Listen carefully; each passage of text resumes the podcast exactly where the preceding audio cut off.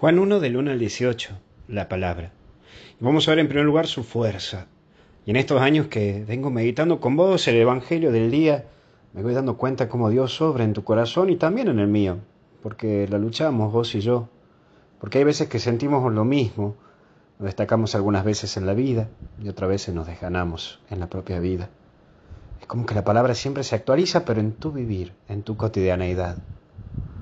Durante estos años que venimos meditando junto el Evangelio a través de los audios de cada día, cuántas cosas hemos pasado, ¿no? Vos la tendrás bien presente, yo también la tengo muy presente de cuántas cosas hemos pasado.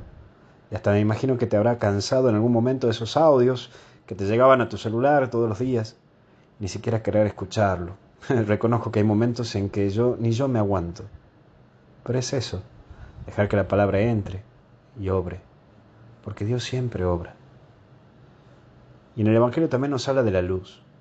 Como cierre del año te propongo que no tengas miedo y hasta incluso actuar con miedo para seguir este plan de Dios en tu propia vida. Seguro que vendrán cambios en este nuevo año. Eso sí, atemoriza, cuesta. La cabeza da vueltas y ella misma se encarga de meterte en tinieblas. No dejes de ser vos, porque más cambios que haya en tu exterior, nunca descuides la integridad de lo de tu interior. Vos sos luz, aunque hay momentos en que sos un fuego tremendo y otros momentos una llamita pequeña que hay que cuidarla mucho. Hay que respetar y vivir los procesos.